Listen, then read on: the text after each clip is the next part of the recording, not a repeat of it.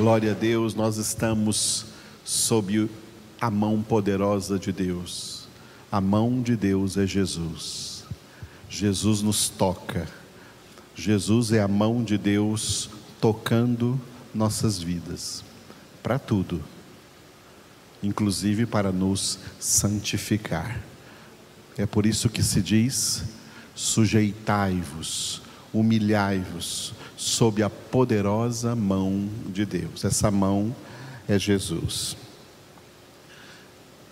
Nessa parte agora da nossa ceia de hoje, vamos meditar ainda nesse texto de Atos, capítulo 13, do versículo 17 ao versículo 25, cujo título é Sumário da História. O apóstolo Paulo, na sua primeira viagem missionária, juntamente com Barnabé, pregou na sinagoga judaica da cidade de Antioquia da Pisídia. E essa pregação está aí na íntegra em Atos capítulo 13, e é nessa pregação de Paulo, primeira pregação oficial do apóstolo Paulo, que nós estamos meditando. E Paulo começou aí nessa sinagoga de judeus, lembram, eles não eram cristãos, eles eram judeus. Paulo e Barnabé já eram cristãos, mas foram recebidos aí porque eram conhecidos como judeus, e foi então concedida a eles a oportunidade de trazer uma palavra ali para os judeus naquela sinagoga. E o apóstolo Paulo, aproveitando essa oportunidade, anunciou o evangelho para anunciar a eles Jesus, Paulo começou fazendo um sumário da história do povo de Israel, conforme está escrita no Antigo Testamento e que esses judeus conheciam muito bem, porque o Antigo Testamento era lido nas suas sinagogas todos os sábados e explicado ali pelos sacerdotes, os mestres judeus, os rabinos daquelas sinagogas. Então, Paulo parte de alguma coisa que eles conhecem muito bem, a história de Israel, para chegar até Jesus e dizer que esse Jesus, que há poucos anos havia sido morto, crucificado em Jerusalém, rejeitado pelos judeus, ele era o Cristo, o Messias, o ungido de Deus prometido para a salvação. Nós estamos vendo então este sumário da história que o apóstolo Paulo fez. Esse texto que vai do versículo 17 até o 25 está dividido assim: ele tem um desenvolvimento do versículo 17 até o 22, no qual Paulo fez um resumo da história dos patriarcas de Israel até o rei Davi.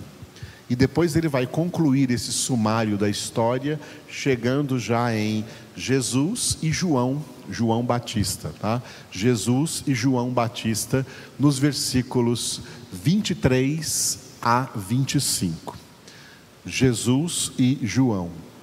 Estes versículos estão divididos assim. No versículo 23, ele já fala logo de Jesus, que é o que vamos ver essa manhã. E nos versículos 24 e 25, que veremos na nossa ceia à noite, ele fala sobre João Batista. Falando de Jesus, ele diz assim no versículo de número 23: Da descendência deste, deste aí é Davi, da descendência de Davi, conforme a promessa, trouxe Deus a Israel o Salvador, que é Jesus repetindo o versículo 23, da descendência deste, conforme a promessa, trouxe Deus a Israel o Salvador, que é Jesus. Aleluia. Então, nessa pregação para os judeus, de repente, imagina a cena naquela sinagoga de Antioquia da Pisídia Vamos imaginar a cena. Na sinagoga de Antioquia da Pisídia, todos eram judeus, eles não eram cristãos, e já nesse ano, que já é um ano adiantado aí, onde Paulo e Barnabé chegam para pregar, já passaram-se alguns anos, só da conversão de Paulo já tinham se passado 13 anos, já tinham se passado alguns anos dos eventos ocorridos em Jerusalém com Jesus, já tinha se passado alguns anos da morte de Jesus, e diante da morte de Jesus, os judeus de Jerusalém espalharam por todo o mundo judaico daquela época, por todo o judaísmo daquela época, que aquele Jesus que foi crucificado lá em Jerusalém, aquele Jesus de Nazaré, ele era um falso Messias, ele era um falso Cristo. Era isso que todos os judeus dessa época entendiam e acreditaram. Os judeus, inclusive, eles é, pagaram uma alta propina para os soldados romanos, o destacamento de soldados romanos, que eles pediram para Pilatos para tomar conta do sepulcro, para que os discípulos não viessem roubar o corpo de Jesus e depois ficar contando uma mentira que Jesus ressuscitou. Eles pagaram uma alta propina para aqueles soldados, soldados que foram testemunhas oculares de quando o Senhor enviou o seu anjo e abriu a pedra do sepulcro e fez Jesus levantar dos mortos, soldados que devem ter fugido dali cheios de medo e de temor diante do que viram, do sobrenatural que haviam visto, e mesmo assim receberam suborno, receberam propina de quem? Dos religiosos daquela época, tá? para que contassem a mentira de que foram os discípulos de Jesus que vieram e que roubaram o corpo de Jesus e que depois saíram por aí dizendo que Jesus ressuscitou dentre os mortos. E diz a Escritura que essa mentira que os judeus inventaram corre ainda hoje em Israel. É essa a versão que os judeus acreditam. Os judeus no mundo inteiro não creem que Jesus Cristo é Salvador, não creem que Jesus Cristo é o Filho de Deus. Até hoje. É por isso que até hoje existe judaísmo no mundo. Não creem que Jesus Cristo é o Salvador. O judaísmo é uma religião anticristã, anti-Novo Testamento. Eles usam nas sinagogas deles o Antigo Testamento, os 39 livros do Antigo Testamento. Mas eles não entendem que o que está escrito nesses livros já se cumpriu com a vinda de Jesus. Eles não aceitaram o verdadeiro Jesus, e por isso o Novo Testamento diz que Jesus veio para o que era seu, mas os seus não o receberam. Rejeitaram completamente o Senhor. E já que rejeitaram Jesus, rejeitaram também salvação, porque está escrito que quem tem o Filho tem a vida eterna. Quem não tem o Filho de Deus não tem a vida eterna. A vida eterna está no Filho, está em Cristo Jesus, e por isso que Jesus disse: Eu, Jesus, eu sou o caminho e a verdade e a vida, e ninguém, não há exceções, ninguém vem ao Pai senão por mim. Então imagina agora a cena. Paulo e Barnabé, ex-judeus, ambos ex-judeus agora convertidos ao cristianismo. Eles entram naquela sinagoga, ficam ali sentadinhos e de repente lhes dão a oportunidade de trazer uma palavra para o povo que estava naquela sinagoga. E aí Paulo vai e começa essa pregação.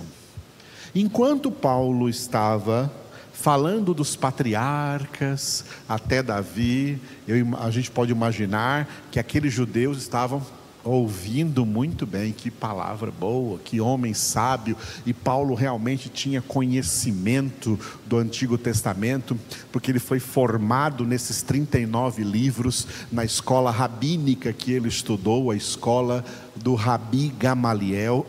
Então, Paulo, com categoria, estava ali lendo, ensinando e pregando para eles o que já estava na história. É claro que eles ouviram isso com todo o prazer, mas quando Paulo disse nesse versículo 23, logo depois que ele chegou a nessa nesse sumário da história, logo que ele chegou a Davi, Paulo disse: Sabe esse Davi que eu falei para vocês agora? Pois bem, da descendência desse Davi, conforme a promessa no Antigo Testamento, trouxe Deus a Israel o Salvador que é Jesus. Hum, nesse momento, pode ter certeza que a, a cara daquele público naquela, presentes naquela sinagoga mudou completamente.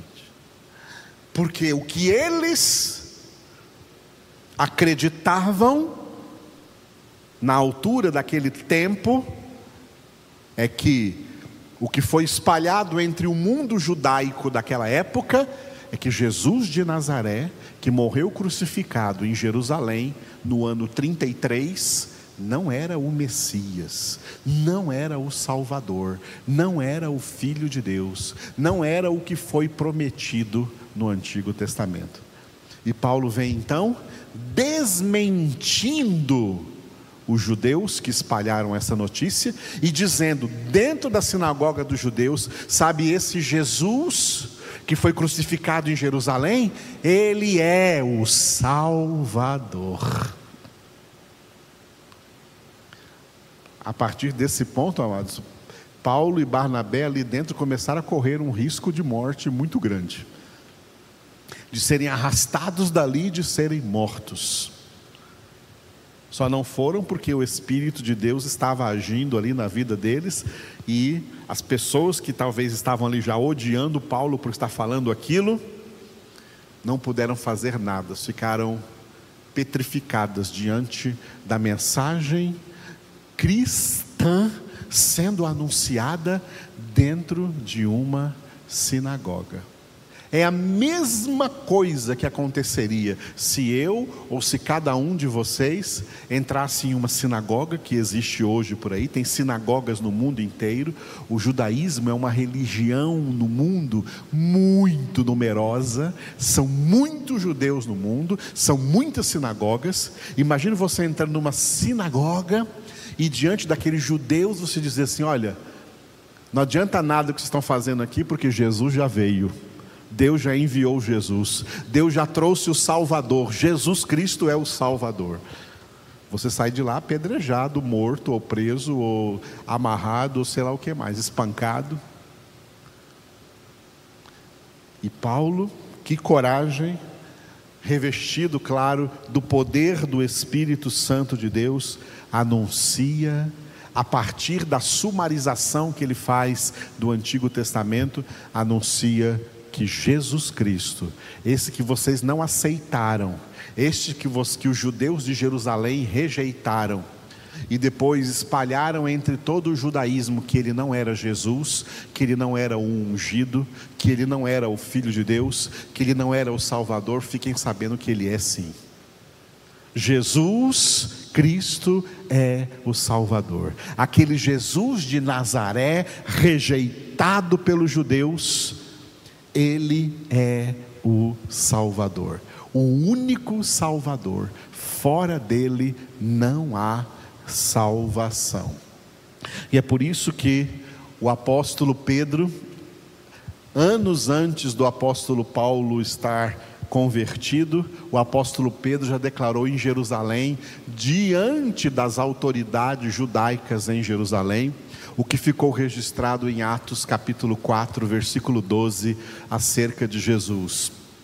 E não há salvação em nenhum outro, porque abaixo do céu não existe nenhum outro nome dado entre os homens, pelo qual importa que sejamos salvos. Repetindo, e não há salvação em nenhum outro, porque abaixo do céu não existe nenhum outro nome dado entre os homens pelo qual importa que sejamos salvos. Aleluia.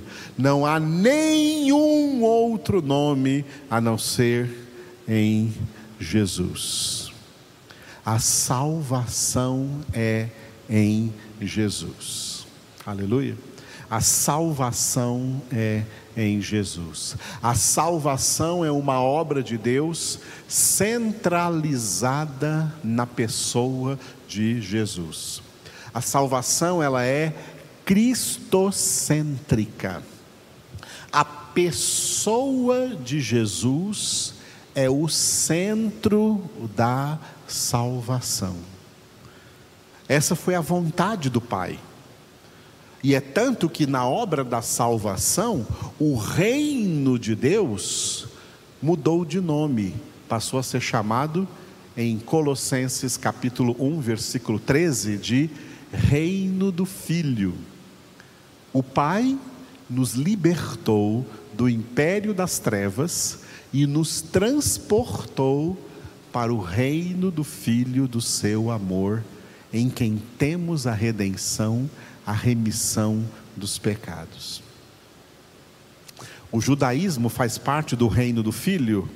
Não. E se não faz parte do reino do Filho, porque eles não aceitam Jesus como Filho de Deus, não fazem, não fazem parte do reino de Deus. O reino de Deus hoje se chama Reino do Filho. E neste reino, Jesus Cristo é Rei dos Reis e Senhor dos Senhores. Fora dele não há salvação em nenhum outro há salvação. A salvação é algo tão tremendo que Jesus realizou em nossas vidas, mas que nós precisamos entender. E é por isso que eu convido os irmãos a não perderem também as nossas aulas no seminário toda sexta-feira, onde a gente explica isso de maneira mais aprofundada. Toda sexta-feira às 19h30, nós estamos aqui transmitindo aulas do nosso seminário. E nos últimos, nas últimas sextas-feiras, eu tenho falado das duas dimensões da obra da salvação. A primeira dimensão da obra da salvação é a dimensão objetiva, que é tudo aquilo que aconteceu com Jesus, tudo aquilo que foi necessário acontecer com Jesus para que a nossa salvação pudesse ser viável. Para que a obra da salvação funcionasse em nossa vida, foi necessária a dimensão objetiva. Nessa dimensão objetiva, Jesus foi feito homem. Uma vez feito homem, ele foi morto na cruz em nosso lugar, recebendo o castigo que era para nós, para os nossos pecados. Ele não ficou morto porque o salário do pecado é a morte e ele não merecia esse, essa morte, não merecia esse salário, por isso ele foi ressuscitado dentre os mortos. E uma vez ressuscitado dentre os mortos, ele foi assunto aos céus, ele foi glorificado à direita do Pai, está sentado à direita do Pai, reinando, cumprindo o que Deus revelou ao rei Davi no Salmo 110, versículo 1. Disse o Senhor ao meu Senhor: Assenta-te à minha direita, até que eu ponha os teus inimigos debaixo dos teus pés. Tudo isso aconteceu com Jesus para nossa salvação. Mas isso que aconteceu com Jesus não adianta nada para a salvação de ninguém sem a dimensão subjetiva da salvação. O que nós chamamos de dimensão subjetiva da salvação é obra do Espírito Santo de Deus. O Espírito Santo toma tudo o que foi feito em Jesus, fora de nós, e aplica dentro de nós. O Espírito Santo é quem aplica dentro dos salvos a salvação. A salvação operada em Cristo chega a nós pela obra do Espírito Santo de Deus em nossas vidas. Foi por isso que Jesus, antes de subir aos céus, ele disse assim: Olha, eu rogarei ao Pai e ele vos dará outro consolador, que permanecerá convosco para sempre. O Espírito da Verdade, que o mundo não pode receber, porque não o vê nem o conhece, mas vós o conheceis, porque ele habita convosco e estará em vós. Em vós significa dentro de vós, operando o que? A dimensão subjetiva da salvação, operando interiormente, operando dentro de nós, o que Jesus sofreu fora de nós. O que Jesus sofreu fora de nós, o Espírito Santo opera dentro de nós. É o Espírito Santo quem entroniza Jesus dentro de nós, para Jesus reinar em nossas vidas. É o Espírito Santo que coloca Jesus vivendo em nós, para que nós possamos dizer, como Paulo disse em Gálatas 2:20, já não sou eu quem vive, mas é Cristo que vive em mim, e a minha vida agora, presente na carne, eu a vivo pela fé no Filho de Deus que me amou e a si mesmo se entregou por mim. Essa é a grande salvação. Olha, tem gente no mundo, tá? Tem gente no mundo que até crê, porque tem dois tipos de fé. Alguém me perguntou isso essa semana e eu respondi pelo WhatsApp. Ah, a diferença entre a fé natural e a fé sobrenatural. Tem gente que tem uma fé natural em Jesus crê que ele é o Filho de Deus, crê que ele morreu na cruz, crê que ele ressuscitou, mas não recebeu ainda na sua vida a dimensão subjetiva da salvação, não recebeu o Espírito Santo na sua vida. Por isso, mesmo que ele creia no que aconteceu com Jesus, e é verdade, ele não é salvo, porque essa fé é natural, ele tem só a dimensão objetiva, ele crê nisso, mas não tem a dimensão subjetiva, não tem a ação do Espírito Santo na sua vida. E a fé sobrenatural, a fé para salvação, é um dos dons do Espírito Santo. O dom da fé vem por meio do Espírito Santo para a salvação para que aconteça então com a pessoa o que Paulo escreveu em Romanos 5:1. Justificados, pois, mediante a fé, temos paz com Deus por meio de nosso Senhor Jesus Cristo. Por quê? Efésios 2:8 Pela graça sois salvos mediante a fé, e isso não vem de vós, é dom de Deus. Isso procede de Deus, é obra de Deus na vida de quem Ele quiser, daqueles que, conforme Efésios 1,4, Deus escolheu em Cristo antes da fundação do mundo para serem santos e irrepreensíveis diante dele em amor. Jesus é o único Salvador. E essa salvação realizada em Jesus é operada dentro de nós pela obra do Espírito Santo de Deus na nossa vida. Então, aproveitando essa palavra que Paulo pregou, Deus trouxe o Salvador, que é Jesus. Para você que está me ouvindo, onde quer que esteja, Deus já trouxe o Salvador, que é Jesus. Só o Espírito de Deus coloca Jesus dentro da sua vida, da sua alma, do seu coração. Aleluia. Vamos orar durante a ministração da nossa ceia. Então você que está em casa e preparou aí o pão e o suco de uva, né?